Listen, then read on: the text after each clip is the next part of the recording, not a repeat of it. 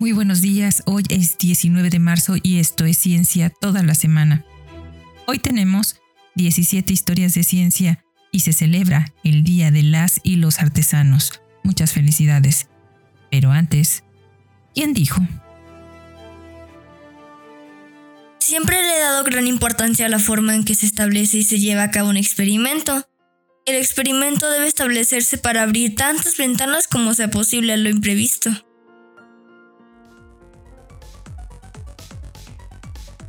Descúbrelo al final del episodio.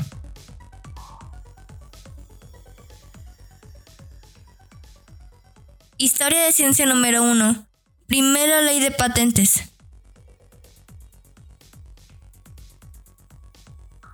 Un día como hoy de 1474, la primera ley de patentes de Venecia, la primera en su tipo en la historia, declaró que toda persona que haga en esta ciudad cualquier artificio nuevo e ingenioso, no hecho hasta ahora en nuestro dominio, tan pronto como sea reducido a la perfección, queda prohibido a cualquier otro en cualquier territorio y lugar hacer cualquier otro artificio en la forma y semejanza del mismo, sin el consentimiento y licencia del autor hasta por 10 años.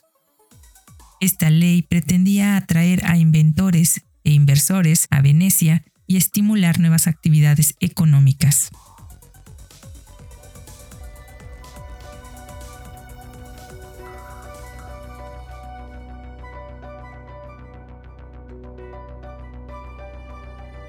Historia de ciencia número 2. Cronometraje. Ferdinand Berthold nació el 19 de marzo de 1727, relojero suizo, autor de extensos tratados sobre cronometraje que se involucró en el intento de resolver el problema de determinar longitudes en el mar. Su mayor logro fue el desarrollo de un reloj marino o cronómetro preciso y práctico. Tal instrumento había sido construido previamente en prototipos caros y delicados por Pierre Leroy de Francia y John Harrison de Inglaterra, pero no el Beatle. Hizo su primer cronómetro en 1754, que fue enviado a prueba en 1761. Las mejoras de Berthold al cronómetro se han conservado en gran medida hasta los diseños actuales.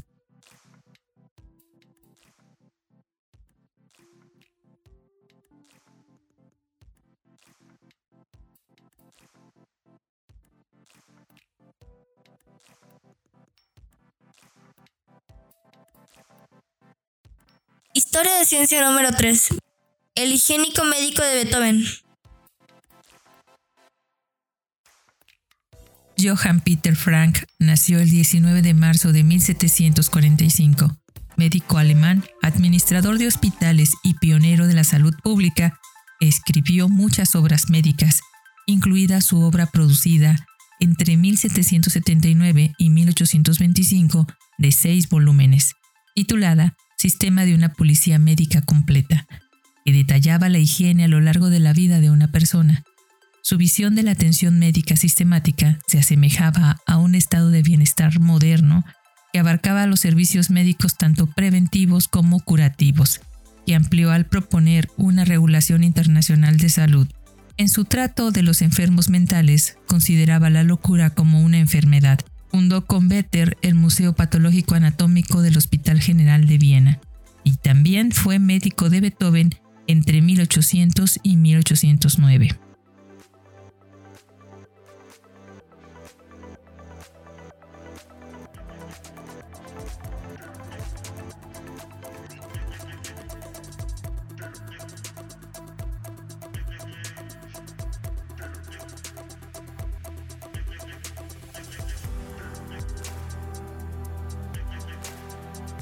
Historia de ciencia número 4.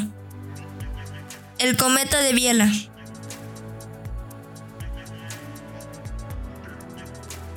Wilhelm von Biela nació el 19 de marzo de 1782.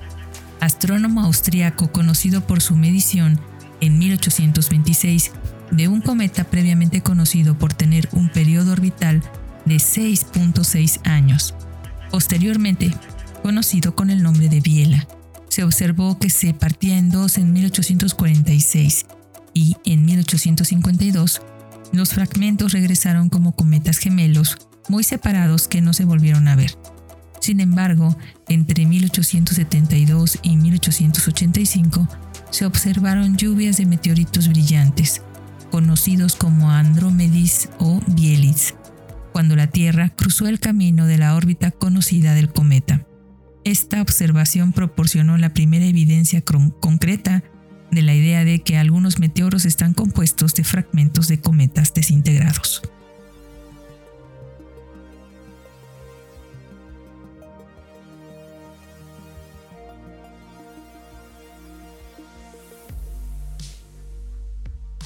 Historia de ciencia número 5. Dayways, ojos de águila.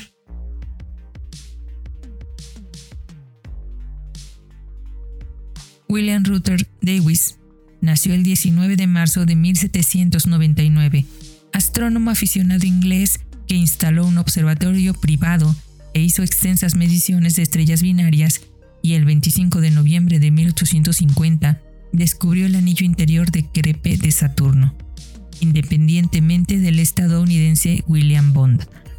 En 1864 fue el primero en hacer un mapa preciso de Marte. Fue llamado Davis el ojo de águila por la agudeza de su vista con un telescopio intentó una útil fórmula empírica mediante la cual podía determinar rápidamente el poder de resolución de un telescopio conocido como el límite de Davis.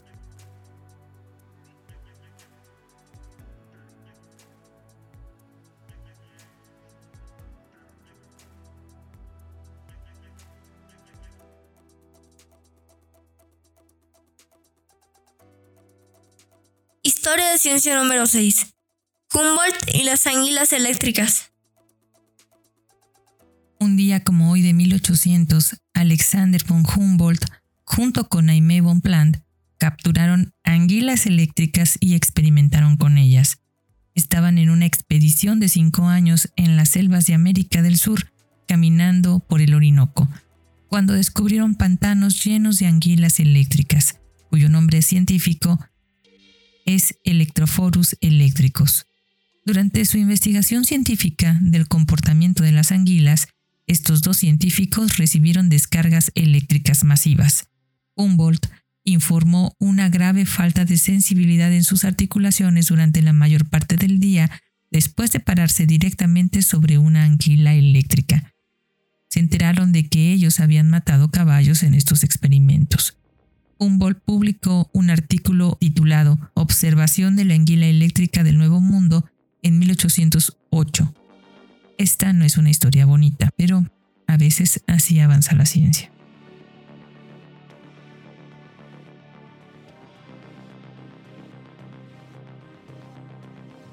Historia de ciencia número 7. El primer descubrimiento científico de Darwin.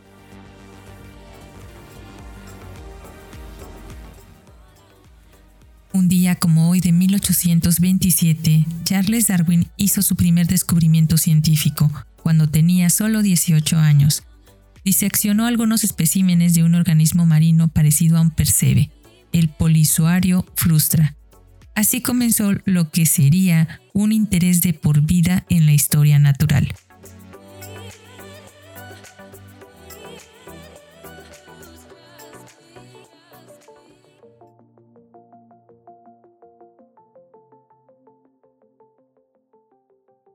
Historia de ciencia número 8. Tiñendo bacterias. Charles Weihert nació el 19 de marzo de 1845. Patólogo, histólogo y neurólogo alemán que fue, que fue pionero en técnicas para teñir bacterias en secciones de tejidos para 1871, fibrina en 1887 y fibras elásticas en 1884 publicado hasta 1898. Su avance más importante lo hizo en neurohistología. Proporcionó un método definitivo en 1884 para teñir las vainas medulares. Esto permitió que se obtuviera una mayor comprensión de la fina estructura del sistema nervioso central. Se convirtió en el director del Instituto Patológico Anatómico de la Fundación Senckenberg en Frankfurt donde pasó los últimos años de su carrera hasta su muerte cuando tenía solo 59 años. La ley de Weihert establece que la pérdida o destrucción de tejido da como resultado un reemplazo compensatorio y una sobreproducción de tejido nuevo. Durante el proceso de regeneración y reparación, era primo de Paul Ehrlich.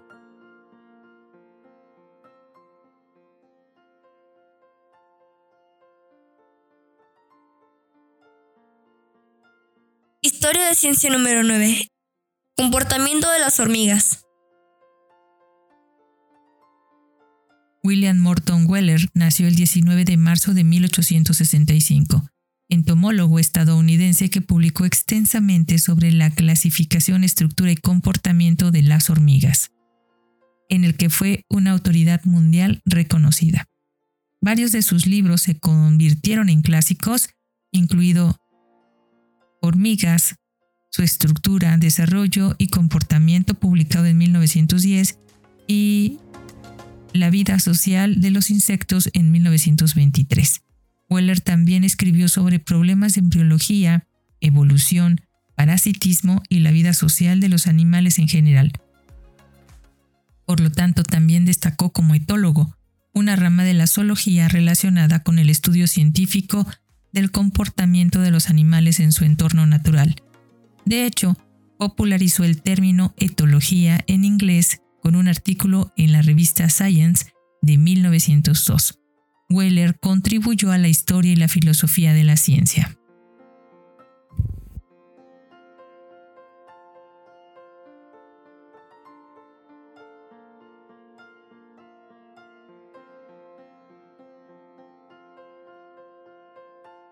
Historia de ciencia número 10 las dos ciudades más grandes de la civilización del Valle del Indo.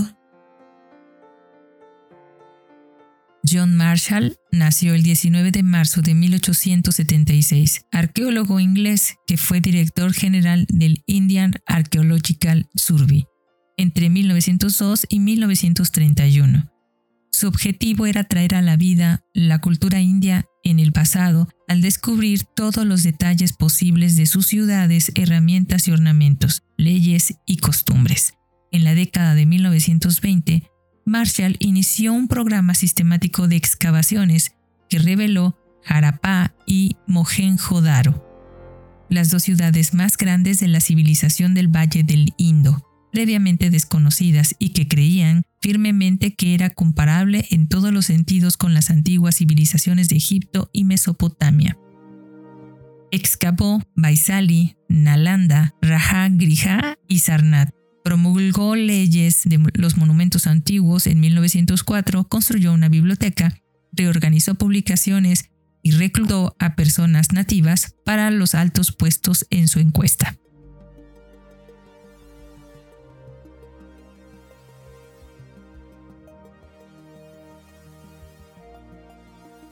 Historia de ciencia número 11. Síntesis de la vitamina C.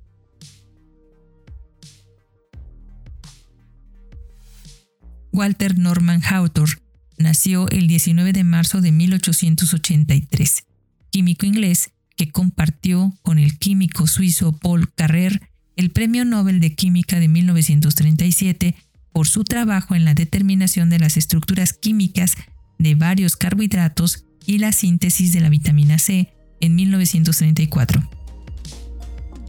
que fue el primer artificial, que fue la primera preparación artificial para cualquier vitamina.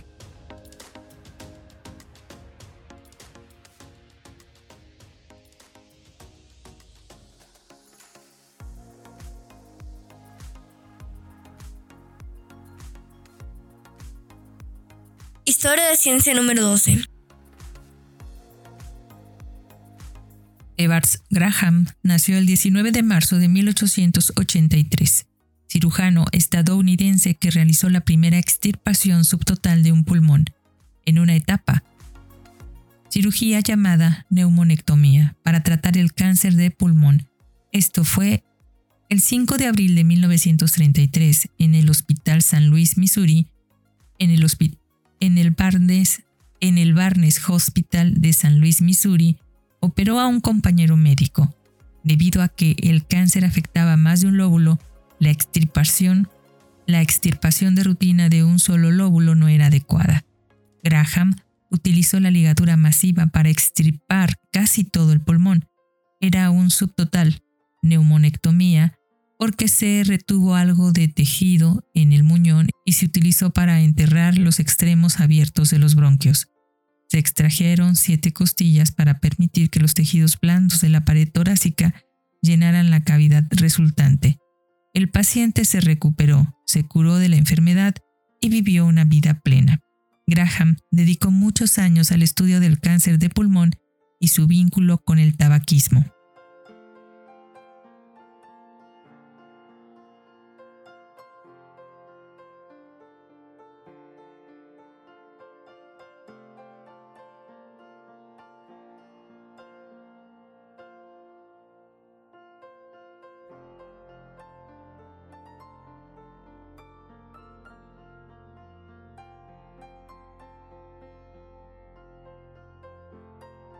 Historia de ciencia número 14. Nuero y asistente personal de Marie Curie.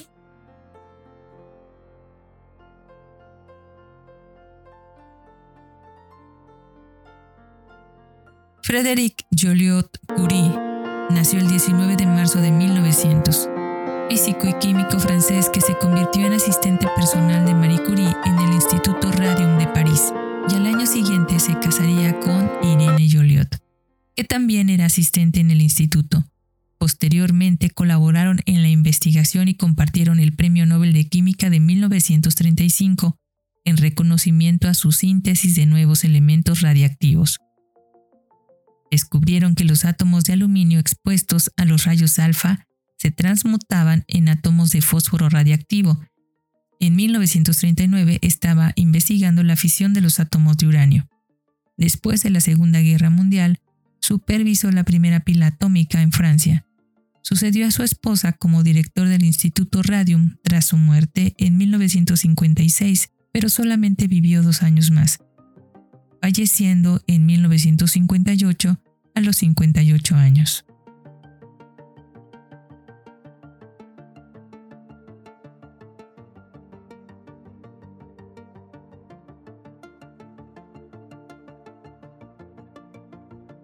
Historia de ciencia número 15.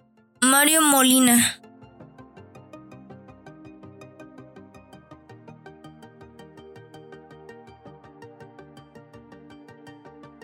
Mario Molina nació el 19 de marzo de 1943, químico mexicano-estadounidense que compartió el Premio Nobel de Química de 1995 junto con los químicos Sherwood Rowland y Paul Crutzen por sus investigaciones en la década de 1970 sobre la descomposición de la ozonosfera, que protege a la Tierra de la peligrosa radiación solar.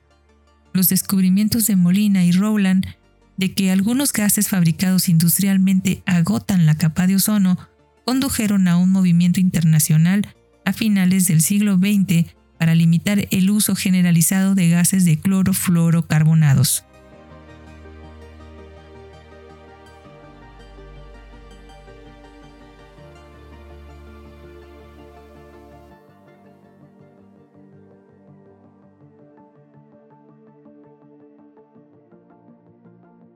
Historia de ciencia número 16. El último rinoceronte blanco.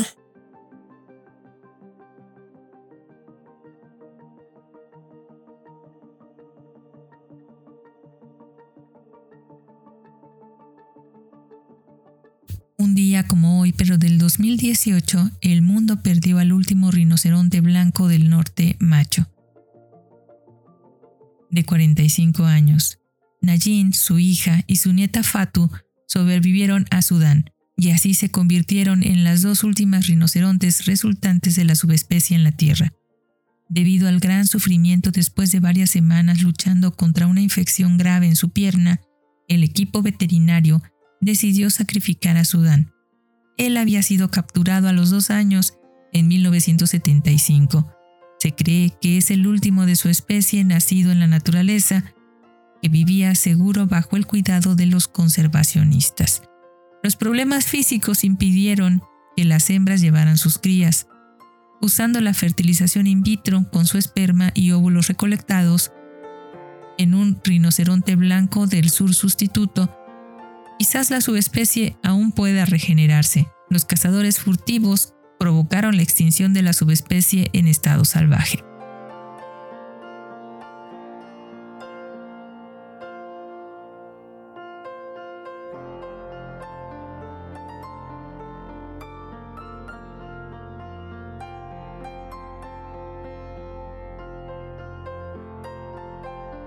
Fundadora del análisis geométrico.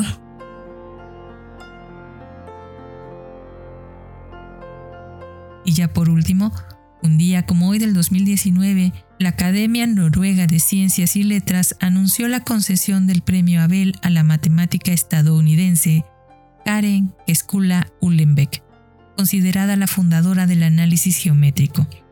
Se convirtió en la primera mujer en recibir ese honor desde que se inauguró este premio en el 2003.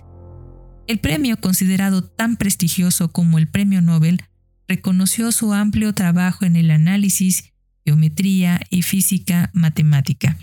En particular, como se señaló en la revista Science, contribuyó con un trabajo pionero en el campo del análisis geométrico que combina el poder técnico del análisis, una rama de las matemáticas que amplía y generaliza el cálculo, con las áreas conceptuales de geometría y topología.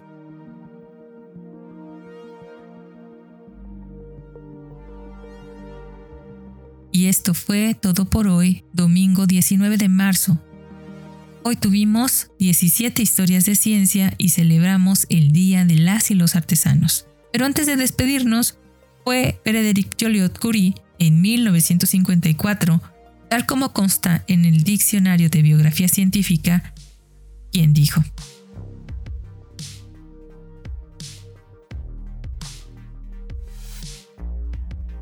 Siempre le he dado gran importancia a la forma en que se establece y se lleva a cabo un experimento. El experimento debe establecerse para abrir tantas ventanas como sea posible a lo imprevisto.